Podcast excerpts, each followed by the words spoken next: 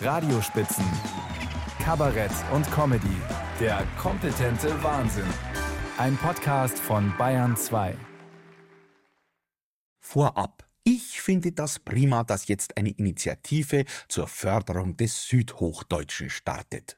Dafür wird zumindest im großstädtischen Milieu wirklich Zeit dass man, wenn man in München einen Laden mit einem freundlichen Grüß Gott betritt, angeschaut wird, als hätte man Allahu Akbar gesagt, darin hat man sich inzwischen gewöhnt.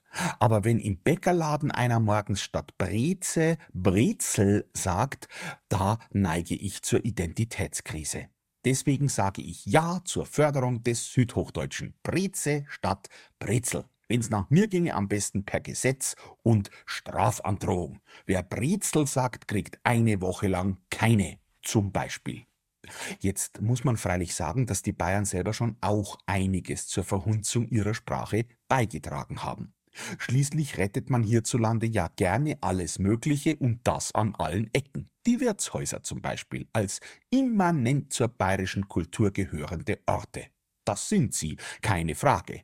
Aber wenn man im Zuge dessen anfängt, ein folkloristisches Speisekartenbayerisch zu entwickeln, das jedem Eingeborenen die Zehennägel aufbiegt, dann macht man Sprache statt zur kulturellen Grundlage eines Landes äh, zur Verhandlungsmasse.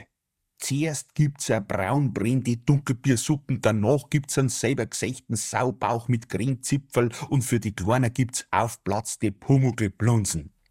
Wer die Lektüre derartiger Speiseangebote hinter sich gebracht hat und als ganz besonders bayerisch verortet hat, dem darf man es nicht übernehmen, wenn er die regionale Sprache anschließend für etwas doch eher bizarr äh, Beliebiges hält. Interessant war ja auch die Begründung für die Initiative zur Förderung des Südhochdeutschen.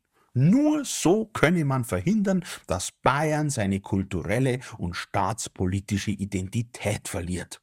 Mein lieber Schwan. Also, ich würde sagen, wenn sich der bayerische Ministerpräsident im Fasching stundenlange die Maske der Nürnberger Oper setzt, um anschließend möglichst täuschend echt ausgerechnet als der preußische Reichskanzler Bismarck aufzutreten, dann ist die staatspolitische Identität Bayerns womöglich eh schon rum ums Eck. Ausgerechnet Bismarck, dem Bayern seine staatspolitische Identität nach 1870 zu Füßen gelegt hat. Also, so viel Südhochdeutsch kann man ja im Leben nicht sprechen, dass man so eine Entgleisung wieder in die Bahn bringt. Länderfinanzausgleich hin, dreigliedriges Schulsystem her. Das staatspolitische Selbstverständnis Bayerns hat von Montgelat bis Söder einen beispiellosen Abstieg hinter sich gebracht. Und wenn dann auch noch Manfred Weber in Veitshöchheim als eine Art Pan-Europa-Gnom der CSU auftritt und immer wieder betont, dass die eigentliche Zukunft Bayerns ohnehin in Brüssel liege, ja, dann sollten wir doch dringend anfangen, Flämisch zu lernen. Also rein staatspolitisch betrachtet, versteht sich. Eben alles eine Frage der Perspektive.